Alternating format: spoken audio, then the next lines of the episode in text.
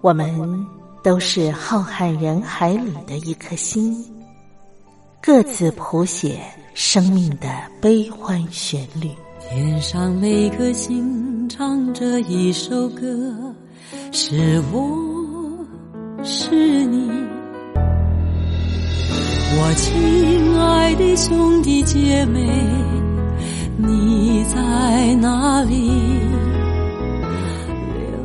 亲爱的兄弟姐妹，你在哪里？茉莉邀请您一同听心灵在唱歌，让我们更加靠近。微微笑的星星说永不分离。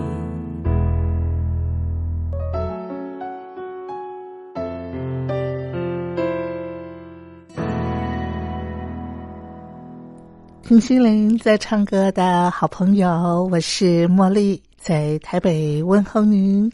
感谢您按时守候收音机旁，啊，和我共度这一个小时的听心灵在唱歌。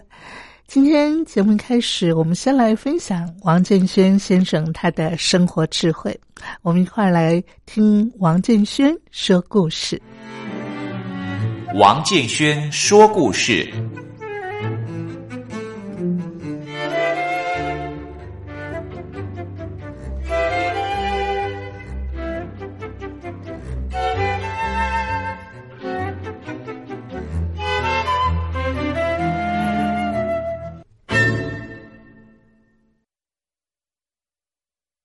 各位朋友，大家好，我是王建轩。有一次，我看到报纸上登啊，有一个非常著名的旅中，有一个学生啊，在旅馆里面自杀。他说：“这样啊，就结束了我痛苦的人生呢、那个人生真的很痛苦吗？我看要从什么角度来看哦。如果我们说人生啊都是痛苦多多、劳苦重担，我相信一定有很多人赞成。但是如果我说人生处处有欢乐，恐怕也有不少人赞成哦。如果说我们在世界上都是劳苦重担、痛苦多多，那为什么我们人又常说“呃，好死不如赖活”呢？也表示活了呢，它还是有很多快乐的。所以有钱我们认为快乐，哎，不一定；哎，没钱一定痛苦，那不一定。哎，有权有势的人会比升斗小民更加快活吗？恐怕也不是哦。所以，我们人从小到大到老会遇到很多的困难挫折。如果我们认为那个就是痛苦，那你痛苦一辈子；如果你认为那是一个磨练，这个困难与挫折呀，使我更加的强壮，将来我可以成就大业。哎呀，这个痛苦你就会觉得很好哦。所以我们常常讲，铁呀、必须经过高温，然后才能够成钢啊。那个宝石，你要一直的磨磨磨，最后它才会成为一个光芒四射的宝石啊。我们人生也是如此嘛。你看一个人一帆风顺啊，没有遇到过什么困难挫折啊，这种人想成为国家栋梁之才呀、是不容易的耶。我曾经看过，呃，文章里面说过一句话，大家都听过的呀。他说，如果有一个水手啊，他经常驾的船呢、都是在大的海洋、大风大浪里面行走，这样才可以培养出一个真正优秀的水手。遇到大风大浪，他也一点都不害怕。所以，我们中国的孟子说呀：“故天将降大任于斯人也，必先苦其心志，劳其筋骨，饿其体肤，空乏其身，行拂乱其所为。所以动心忍性，增益其所不能呐、啊。”孟子讲的这个话非常有道理，大家都会背啊。但是你仔细把它再翻出来看一看，他说“天将降大任于那个人”的话，一定要怎么样呢？苦起心志，你知道吧？让你不顺利，哎，让你交的女朋友跑了，啊，让你先生跟你离婚了，哇，要苦起心志，哎要劳起筋骨啊，然后呢，还要饿其体肤，空乏其身，最后还要什么呢？还要行拂乱其所为，把你搞得颠三倒四啊！那干嘛这样呢？那所以动心忍性，增益你的不能呐、你将来可以成就大业呀、有的时候我常常在想啊，如果一个人真的一生都是通顺无阻，那个人真的比艰苦奋斗的人更多彩多姿吗？恐怕不是的哟。多数人都想过太平日子，但是艰苦奋斗、多彩多姿的人生，常常都是被我们逼出来的。所以，人生的挫折、困难，究竟是成功以前的磨练呢，还是纯粹的痛苦啊？这可能要看人是否乐观了。我们圣经上说：“喜乐的心乃是良药，忧伤的灵使骨孤干。”就喜乐的心，所以我们顺境喜乐，困境也喜乐。为什么？天将降大任于我耶！你看，让我很痛苦，让我磨练。哼，将来我是有用的人哦。哎，想到这个痛苦，就变成很快乐呀、啊。你有快乐的事，当然更快乐呀。所以你经常保持喜乐的心，这个对你来讲才是良药啊。你一天到晚忧来忧去，就会死骨孤干呐、所以大家都能够乐观一点哦，人生就不会那么痛苦了。人生有的时候很痛苦啊，原因很多，其中也有一个原因啊，就是因为过分的追求完美，或者用更白一点话来讲呢，就是常常他自不量力，做很多力有不逮的事情，勉强达成。达成了以后也是心力交瘁，他就会说：“我、好苦啊！”那譬如说，有个小学一年级的学生，他画了一个画啊，老师给他打一百分，这个并不表示那个小学生的画画的很好哎。那个小学生一年级画的画打一百分，如果拿到小学六年级去的话，可能评分不及格哟。所以，我们一生的当中有很多的时候啊，常常是用一年级的水准要去想得六年级的那样的结果，当然你劳累不堪嘛，这样你就会觉得痛苦，对不对呀、所以我们人呐、追求完美，这是对的，但是如果过分追求完美而力有未逮的话，就会造成很多的烦恼。所以我们在做任何事的时候，我们要保持一个原则：凡事尽心尽力，结果交给上帝。就这件事情，我已经尽心尽力了，结果还是这么差，那我也没有什么话好说，就相信上帝的安排吧，他自有美意。我再讲一遍，凡事尽心尽力，结果交给上帝。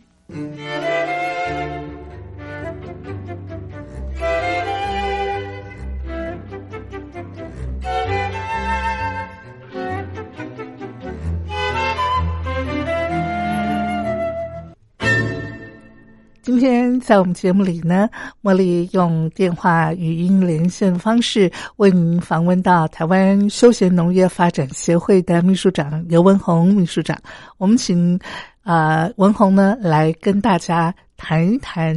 食农教育，什么是食农教育？好，我们马上连线他。文宏好，莫你好，各位听众朋友，大家好。今天我们是用电话语音采访的方式啊，来跟呃文宏连线啊。文宏要给我们介绍的这个主题呢是，呃，台湾其实大家呃讨论的非常热络的所谓的食农教育啊。对，那我想，食农教育这个概念啊，可能我们收音机旁有些听众朋友还不是很清楚，所以我们借着这个机会，是不是也可以请文宏先来跟大家介绍什么叫做食农教育？那这个食农教育的来源是怎么样，好不好？嗯，好。呃，其实食农教育呢，简单讲就是呃我们的饮食嗯，或者是食材，是，那它在这个跟教育相关的这些资讯上面，嗯然后透过各种体验嗯，或者是活动的管道，让我们呃从小孩子到我们呃一般的这个年龄层都能够接触得到。是，那这个食农教育其实呃最早源自于日本，是，那日本在二零零五年呢，嗯，他就定了一个所谓的食育基本法，哦，饮好食的食，教育的育。哦，食育啊，对那我们也跟听众朋友这个稍微介绍一下，我们这个食农教育呢，食也是饮食的食，农呢是农业的农哈、对，那跟日本这个食育教育啊差一个字嗯啊，是呃，最主要是说，呃，我们把农业呃的元素把它抓出来了，因为呃最近这几年大概大家也很清楚，嗯台湾的食安的问题，是大家非常重视。是那么呃，谈到这个食材的部分，主要都是我们的农业生产的嘛，嗯嗯，所以在农业生产的这一端，我们必须要把它的这个安全的部分能够把它展现出来。嗯哼那这个就会有一个供给跟需求的问题出现，是像像呃，比如说我太太好了，嗯她每次去买菜，嗯她挑那个叶菜呢，一定要是那种非常漂亮，是，然后完全没有被虫咬过的，哎，我也是啊，因为这个就很漂亮嘛，然后对感觉就那个购买的意愿就会很强，很强，对对，那但是呃，如果我们在购买这些叶菜类的时候，你不是在当季的，就是属于呃呃呃那个时那个节令上所嗯生产的，嗯那你去买这个叶菜类的时候，嗯，那基本上它可能呃它的虫害就会严重一点。哦，那如果你要买就是完全没有呃虫咬过的这些叶菜，哦是那就有一种方法就对是食药，是哦，喷洒农药，对。嗯那所以呃，我们现在在让消希望透过食农教育让消费者了解到说，嗯呃，在呃我们在选购这些食材的时候，是，呃，我们必须要了解它这个食物的特性，嗯然后再来就是说，呃，它的这个。呃，并不一定是说，呃，长得越漂亮、越肥美的，一定是最安全的食材。那如果是在当季盛产的这些蔬果的话，它的那个让让让让那个什么虫害的那个呃呃侵侵扰就会比较少吗？呃，基本上是这样，没有错。就好像说，比如说现在我我们就我们以以我们人体来当案例好了，就是说，嗯如果我们长得很健康，嗯，那你当然就不用吃药嘛。哦所以，如果这个环境很适合这个农作物生长的时候，哦，那这个农作物它就长得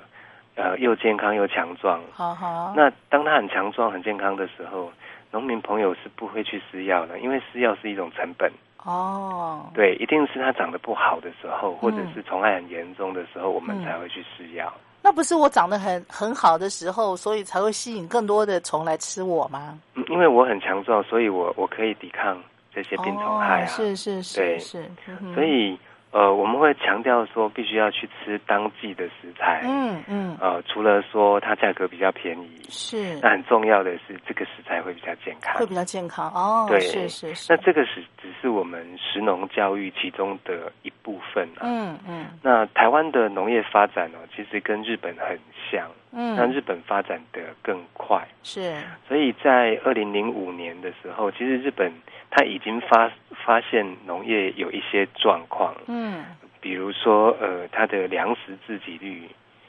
呃比较偏低，是也就是说自己生产的农产品能够供给国内的这些消费者食用的这个比例一嗯直在往下降。是那再来就是说，呃，大家对于呃食品营养、食品安全，还有这个饮食的观念的一个缺乏，是，所以呃，不止大人哦，小孩子更严重。嗯嗯所以嗯，所以现在很多小孩子都不喜欢吃蔬菜啊，对呀、偏食啊，营是啊养不均衡啊，没，错，等等这样的一个问题，其实在社会里面已经是蛮，呃，这个这个也呃普遍对，怎讲么的样严重一点叫做影响到已经到国家安全的问题。啊，到国家安全的问题哦，因为哦嗯小孩子很多很肥胖啊，哦是过是过是胖啊，嗯，那小孩子如果开始就身体就不够健康，那他长大之后，很显然他就会变成社会的负担。哦，好好好好，是是是，所以呃呃，在二零零五年，日本就把这个食育嗯列为这个国民教育的第六育，是所以他把这个食育列为很重要的一环。那因为要列入教育的体制哦，所以它必须要立法。嗯嗯啊，所以食育一开始的立法的这个方针里面，就是要促使国民的身心健康，还有透过食育呢，让消费者了解到呃食物的这个生产的过程，是还有饮食的这个过程，还有它的那个营养成分。是然后再者就是说，透过希望透过这个食育基本法呢，让很多的这个呃我们都市的人有机会去体验到农村，嗯然后了解这些作物是怎么生产。是因为当你了解它怎么生产之后，你就会对它产生认同，嗯那你也比较了解怎么样去挑选健康的食材。哦好好对好嗯那当然还有啊，就是说，呃，我们除了了解健康的食材之外啊，那你要懂得去烹烹煮、嗯去烹饪，然后怎么样让你的饮食能够均衡。是那这些都是在这个食欲基本法里面的一些规范啊。嗯哼哼哼那当这些东西呃列到这个法规里面去的时候啊，那就会有相关因应的所谓的政策或者是计划去推动。是是那你你看看那个二零零五年，就是十多年前，日本已经开始在做这件事情是。了。是是那近几年来，台湾呃，因为这个食安的问题，让大家更重视。我嗯记得印象很深刻，就是呃，我们早期一直在推有机农业。是那有机农业因为它的这个呃生产比较困难，嗯就是嗯说它的产量会比较少，是或者是说它的农产品的品质没有那么好。嗯哼那但是因为产量又少啊，嗯所以呃，它的价格相对很高。嗯所以一般我们的有机农业，如果用叶菜类来讲，是它的价格大概会是一般我们惯型农业的四倍到五倍。嗯哼那早期在做这种生产有机农业生产的人哦，他们的农产品，除非已经有特殊的管道，嗯要不然呃很难卖得出去，嗯就是因为价格差太多。嗯所以呃，早期我们都在在说，呃，你如果要开有机商店哦，嗯只有一个地方能够成功，是就是要开在医院附近。因为生病了以后，你才会注重自己的饮食要有机嘛，对不对？嗯对，大家是要去调养身体的时候使用的，或者是是身身体刚要康复哦，要嗯吃健康一点。嗯嗯，那时候嗯才会舍得说花多一点钱去购买有机商品，嗯是但是现在不一样了哦。你看看这几年哈、台湾的这种食安的问题，然后呃，大家对于有机健康的认知越来越强。嗯嗯，所以现在在我们，尤其是都会区，在我们一般的这种社区里面，就可以看得到有机商店。嗯嗯嗯那这个其实都跟呃食农教育是息息相关的。是是是，像台湾的呃媒体啊，哈呃像报纸啊，甚至这个电视啊，啊呃都甚至像我们广播呃都有做一系列的相关的一个报道嘛，哈，嗯哼然后在一般的台湾民众的脑海里头也已经开始，我觉得已经开始。生根了，就是说，食农教育至少让大家知道什么叫做食农教育，然后在我们的日常生活当中，怎么样让它落实，对不对？对，嗯嗯，好，那我想我们先听段音乐，音乐过后呢，我们就要请文红进一步的来跟大家介绍。那现在目前哈，台湾在发展食农教育的这个部分，呃，现况大概是怎么样，好不好？落实的程度是怎么样？哈，来，我们先听一段好听的音乐。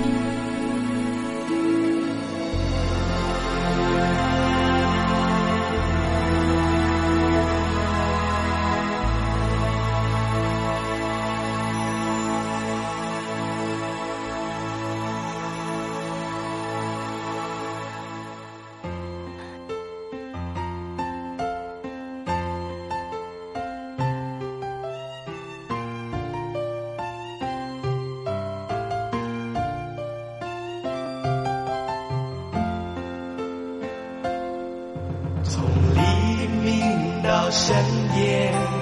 复兴电台陪你走过充实的每一天。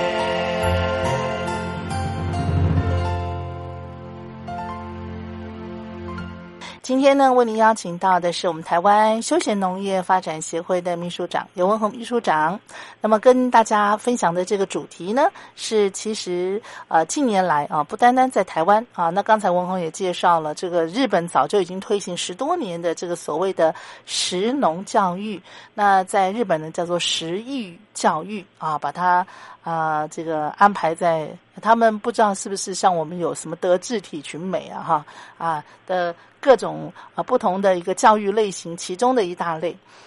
那接下来就要请文宏来跟大家介绍了。食农教育的这个概念，目前在台湾生根了吗？那落实情况是怎么样呢？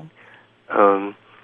呃，在台湾呢、其实我我刚刚大概提到，就是说民间大家都在推动这样的一个运动、哦。是，那如果是呃说比较比较正统、比较完整的一个一个做法哦，嗯就是我们在几年前台湾实施的一个环境教育法。嗯嗯那环境教育法实施之后啊，它就要求我们公部门的人人员嗯哼，或者是国民教育的学生，每年必须要有四个小时嗯从事环境教育。嗯那嗯这个环境教育就很广泛了。是，那这个环境教育如果是跟我们农村跟农农业有关的话，嗯那我们就可以把它视为呃，它是食农教育的一环。是所以呃，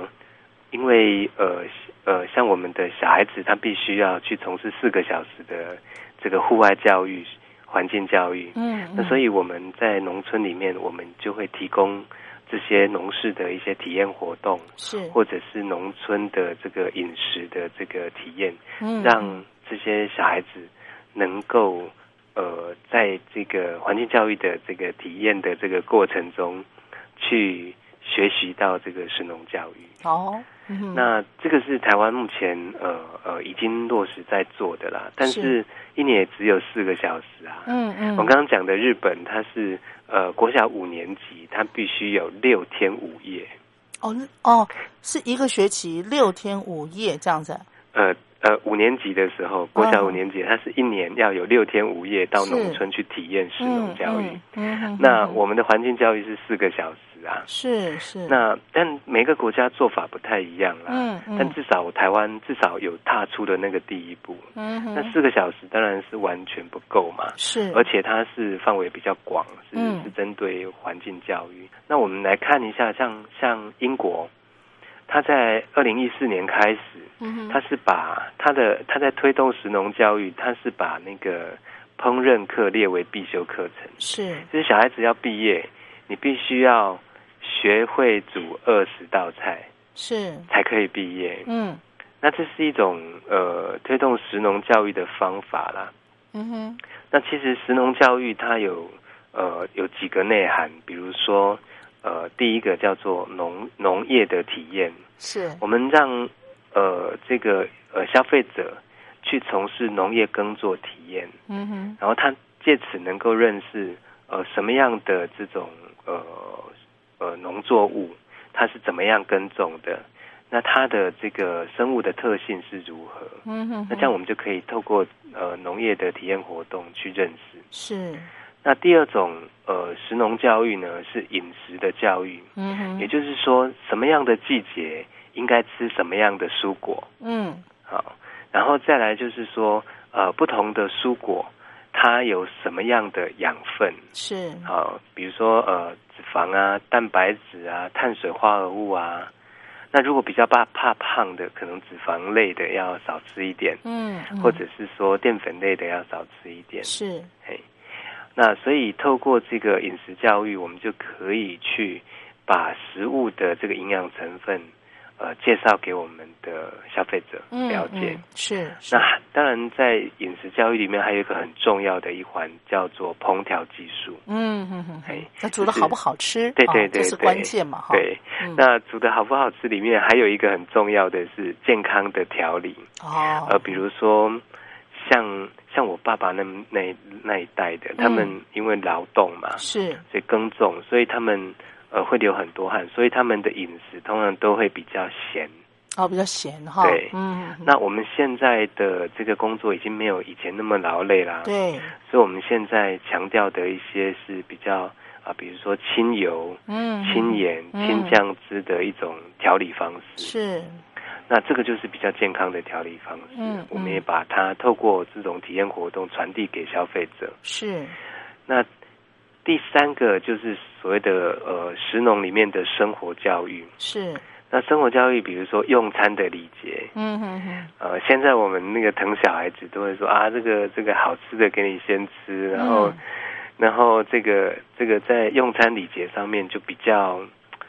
比较没有去注意到。哦那那这个东西，我们呃也把它放在我们的这个你食你农在教育里头对你在品尝的过程中，嗯就告诉你说应该是怎么样去品品尝是美食这样子。呃不要挑食对，嗯不要挑食，而且呢，呃，要节约食物，嗯哼因为现在其实，在我们看到很多的资料里面，呃，目前全世界有有八亿个人口是嗯处于饥饿的状态，哦是但是全世界的粮食并没有短缺，哎是变成是一种呃食物分配不均，嗯然后先进国家这个造成很多的食物的浪费嗯嗯对，嗯那些那些浪费其实是是没有必要的，嗯就是大家嗯如果多重视一下，就不会那么浪，这个这个食物就能够节约起来是。是是所以在生活教育里面，这个我们可以去强调。嗯哼嗯哼那第四个部分是属于呃，刚刚大概有提到环境教育的那一个区块，尤嗯其是现在非常夯的叫做低碳饮食。哦低碳饮食嗯哈这个部分也要麻烦文宏来给我们做说明哈好像我们有时候我们去买一个食物啊，嗯哼然后它会有一个角的形状，哦然后上面写一个 CO2，哦，CO two 不是二氧化碳吗？，对，二氧化碳，然后嗯是它会有一个数字，是，那个数字越低，嗯，表示它是越越属于低碳饮食。低碳，你是不是叫什么碳足迹？对，是吧，没错。嗯，我这边举个例子好了，比如说我们在台湾哈、我们吃一碗饭是跟呃吃一碗面，是，那饭跟面它的碳足迹嗯，哪一个属于低碳饮食呢？诶，那我想应该是饭吧，哈，对，饭，嗯因为嗯台湾的呃我们种水稻很多嘛，对所以呃饭的原料是米嘛米，嗯，那米是台湾生产的，是所以它是属于在地的食材。是是是，那如果说是面呢，就是小麦啊，来自于小麦，那对台湾产小麦很少嘛，对，所以小麦从哪里来？哦，从那个进口啊，进国口外进口，对，那那假设我们从美国进口好了，是那从美国进口小麦来到台湾，那个嗯小麦要运到台湾，是不是要搭船？是，然后这个船要到台湾，是不是要耗掉很多的石油？是那石油在燃烧的过程中产生很多的二氧化碳，是是是，那这就是不低碳的一种食材哦是是是，，对，所以我们就是强调在地饮食，呃，嗯低碳饮食。是那那你你吃一碗饭跟吃一碗面对地球造成的影响，嗯。吃在台湾吃饭是比较小的。是，所以这基本上其实也是环保的概念，对不对对？对对，所以嗯我们把它列为在是一种呃食农教育里面的环境教育。嗯嗯嗯，是是，对，嗯哼，那像这些呢，都我刚刚介绍的这四类呢，都是属于食农教育里面的一环。好好，对我我举个例子好了。嗯嗯，比如说我们现在在吃这个呃汤圆好了，是我们吃汤圆，当然汤圆对于台湾的这个农村，嗯哼它代表的团圆跟嗯喜气，是，因为吃汤圆就是冬至的时候吃没元错宵，嗯呃搬新家、嗯哼，结婚订婚的时候吃汤圆。哦，搬新家也吃汤圆哦，啊，对啊，对啊，立出啊，哦那个以前立立出对我们来讲是很重要的一件事哦，情，很重要哈，哦，对，所以汤圆它不是只有一碗甜汤，是它对于我们台湾的农村来讲，嗯它代表了团圆跟喜气。是是，那这个就是我们农村的知识。嗯哼哼你哼，如果没有告诉消费者，消费者嗯不懂啊，他就是觉得它就是一碗甜汤啊。是，那汤圆为什么要搓的越圆越越好？嗯哼为什么冬至要吃汤圆？嗯，就是基本上团圆嘛，是不是？，对，没错。嗯嗯那但是如果我们从这个健康的角度来看它、哦，嗯，我们以前做汤圆有白色跟红色嘛，因为要沾沾喜气嘛，对所以我用红色。对，那红色是用什么样的东西呢？以前呐、对啊，就用色素啊，呃，对，它是色素没错。像、哦像如果是我们北部哈、嗯北部我们用台语讲叫做昂竹沟，昂竹沟。对。然后如果是中南部叫做嗯昂回壁，你是说，你是说它不是用那个化学那个食用色素啊？是啊，就是我我们台语讲哈、哦嘿就昂珠沟或者嗯是昂回力，那、嗯啊你如果把它翻成国语叫做红色色素六号，哦哦，好 好哦，原来是这样子早期是这样子，哦。但是现在我们越来越重视食品安全跟健康嘛，哎，嗯，所以我们现在就不用红色色素啦，哎，对，我们现在用呃不用人工的色素，是是人工的食用色素虽然它可以吃，但毕是竟是合成的。嗯嗯嗯，那我们现在强调健康，所以我们要用在地天然的食材。哎，在地天然的食材，嗯，对，就比方说，哦，我知道你以前有介绍过那个洛神花，对不对？，对啊，嗯所以红色可以用洛神花啊，是可以用红曲啊，，是是可以用葡萄皮啊，，是只要可以吃的食材都可以用。是是是，那现在我们把这种这样的一个概念呢，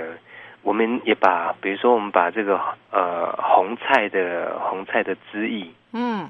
然后我们把它拿去煮饭，嗯嗯，我们饭会变成紫色的，哦，好好好，是，对，嗯那就是我们可以利用这些天然食材的特性，嗯。然后放到我们的饮食里面，哦，然后又强调它那个健康，是所以是这个就是我们在目前在食农教育里面在推动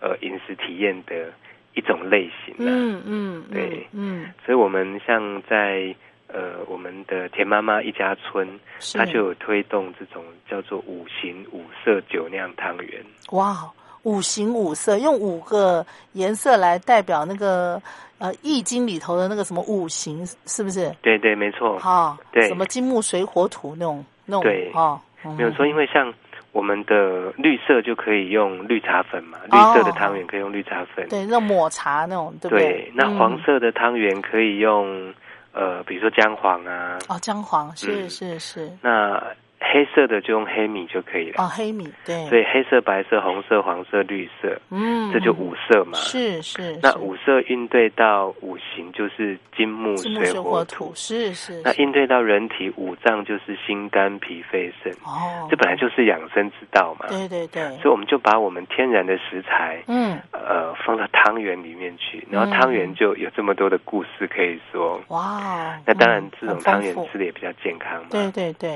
那嗯汤圆可以，当然这个饭也可以啊。哎，是所以我们的这个像我们的茶米馆，东山的这个茶米馆，嗯嗯它就推动了这种叫做呃五色米饭团哦体验活动。是是，那是在让游客去做这种五色饭团的体验活动的过程中，嗯我们就把食物的这些呃天然的这个颜色嗯哼的这些知识传递给消费者。嗯嗯嗯，那这些小孩子本来是不太喜欢吃饭的，但是那看看到到五彩缤纷的饭，对不对？对食欲就大增了嘛。对，没有错。嗯，嗯对，这也嗯是我们推动食育、食农教育的一种方法之一啊。是是好。来介绍到这儿呢，我们再听一段好听的音乐。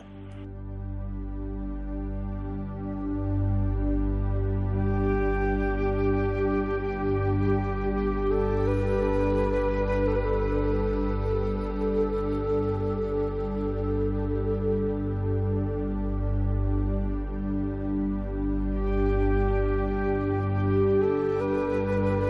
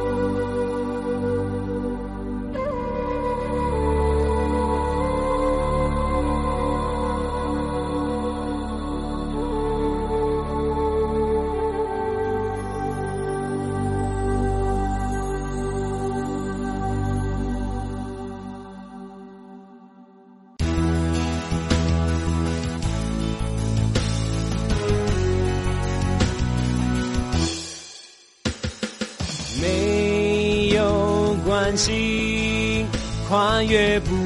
了的距离，聆听两岸的讯息，尽在复兴之音。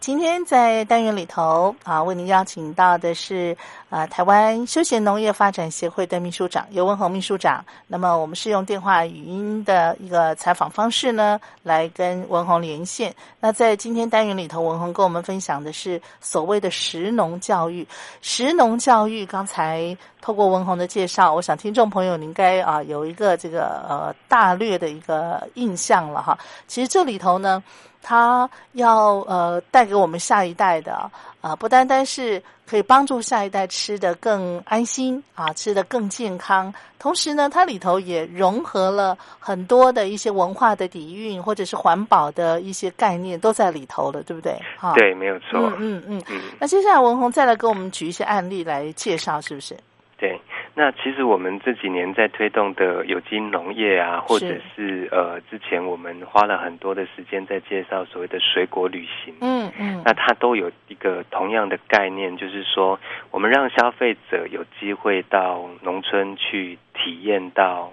农事的生产过程，是，或者是呃去品尝到这个在地当季的美食。嗯哼，那这些呢，都是属于我们食农教育的一环。嗯嗯那像我们在做这个有机呃农业的时候啊，我们也会让消费者到农村去去帮忙拔草，是，那呃去采采野菜，嗯嗯然后甚至于我们在采菜拔草的过程中，你就看到那个土壤是软软的，嗯，然后呃会发现土壤里面有很多的生物，尤其是像蚯蚓。哦我，发现很多小孩子没看过蚯蚓，哎，哦，真的吗？对啊，有些小孩子会把蚯蚓当做小蛇。哦小蛇啊，好好好，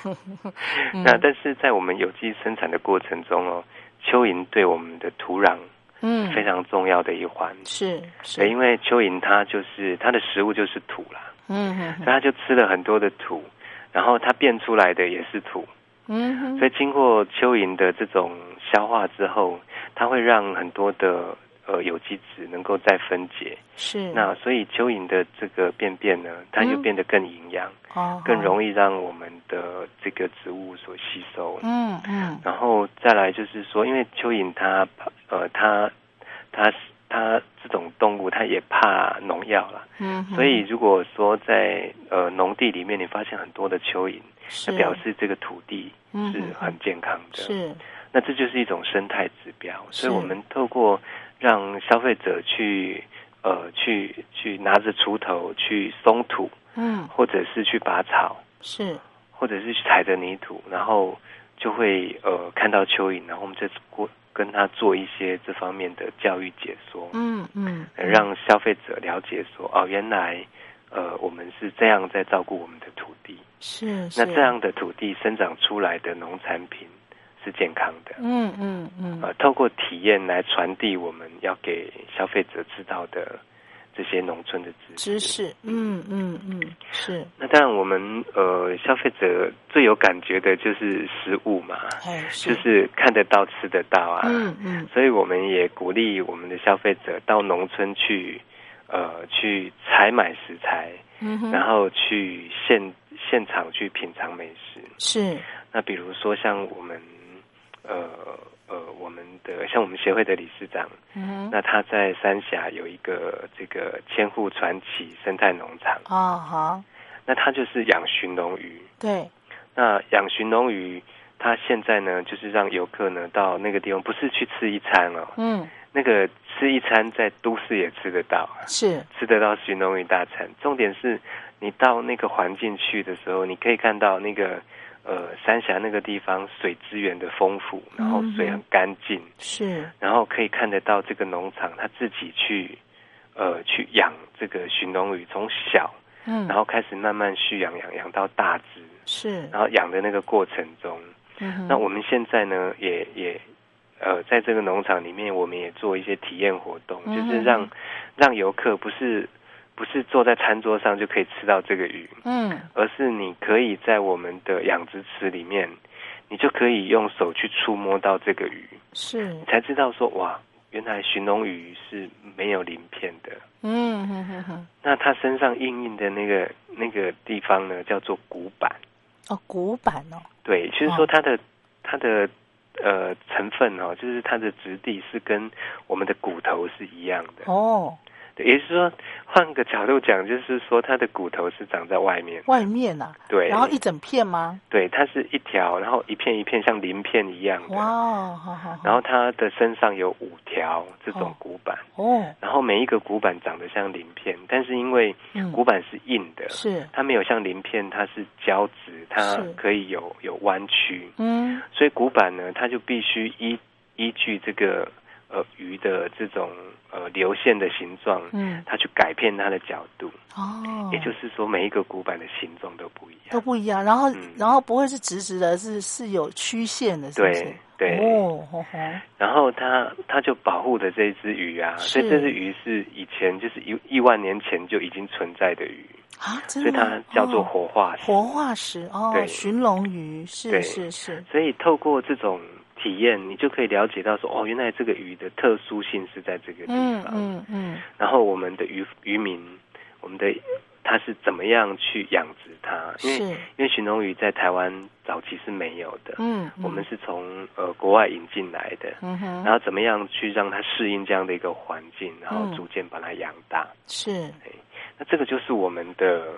呃呃食农教育的一环。嗯哼那当然，这个鱼本来养殖就是为了为了我们的食物嘛，嗯所以当我们把它拿来呃吃之外呢，嗯呃，除了放在这个餐桌上的料理之外，是啊、比如说它的这个呃骨头，嗯我们怎么去处理它？嗯哼那它比如说它的骨头是呃它是呃软骨，就嗯是我们所谓的胶原蛋白。是那我们怎么样去把它的这种胶原蛋白把它提炼出来，哦可能变成是鱼冻啊，嗯，或者是变成呃所谓的 Q10 你说那个寻龙鱼的骨板是是属于胶原蛋白哦，啊，不是它的真正的骨头，哦就是它真的的骨头里面的哦骨头是软骨。哦，好好好，那骨板呢，就是骨头的部分是在外外面是，保护鱼，嗯嗯然后嗯身体的那比如说它的脊椎啊，是呃，事实上是它的胶原蛋白。哦，好好，嗯对啊，这个都是这个鱼里面、呃很特殊的地方。对对对，嗯对你没有看到，你是你是不知道那个那个特殊性在哪里，对不对？对啊，你也不会获取这样子呃这么专业的知识哈。对，所以我们嗯就是透过体验，让消费者去接触，是是。然后去了解。哦，嗯哼，而且这样子的一种体验，其实对很多生长在都市的朋友来说是很新鲜的耶。对，没有啊错。嗯就像就像那个以前不是有句俗谚说，你没吃过猪肉也看过猪走路吧？哎，现在是很多人真的是吃过猪肉，但是没看过猪走路哈。没有 错，嗯，所以我们就是透过食农教育，嗯呃，透过很多的体验过程，是让消费者能够跟农村、嗯，跟食材去嗯做进一步的接触。哎，哎是那因为接触就容易产生认同，嗯，然后我们希望借此能够养成消费者跟我们一样是呃养成尊重自然的态度。是是是是，好的，今天非常非常的感谢文宏啊，他为我们介绍了食农教育啊，在二十一世纪的今天，其实全球啊，我们是地球村了，怎么样呃，让我们跟大自然更加的和谐相处、共存啊，彼此尊重，我们才能够打造一个永续的环境嘛，是不是呢？，对，好，非常感谢文宏，好，好，谢谢文宏，拜拜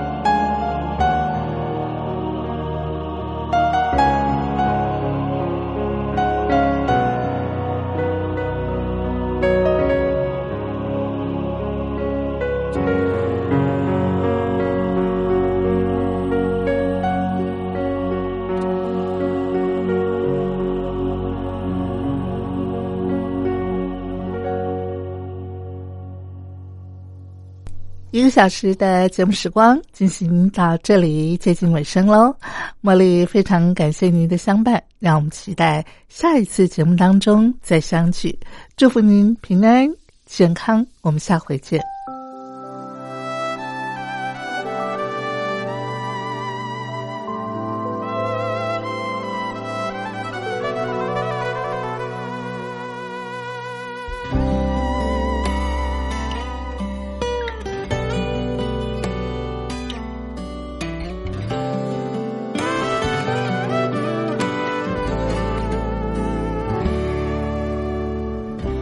想着你的温柔，它提醒了我自己。因为你的鼓励，我从此更努力。因为你的真心，我失败了不会灰心。我因为你，因为爱，坚强我自己。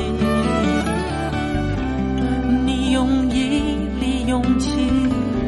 耐心等候了多年。你给我的信心，坚定我的方向。我的退缩放弃，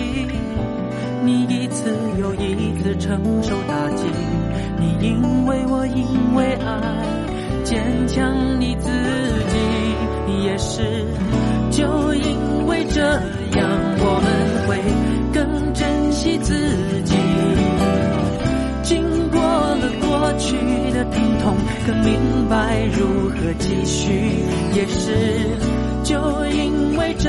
样，我们会更珍惜自己，因为是爱，因为真心，因为未来的日子每个。清晨梦醒有你，陪我患难的也是你。开心时一同欢笑，受伤时携手共度每一个。晴天雨天有你，夜里晴雨的也是你。成功时一同享有，试一试，我们坦然去面对，只因为有了爱，有了爱。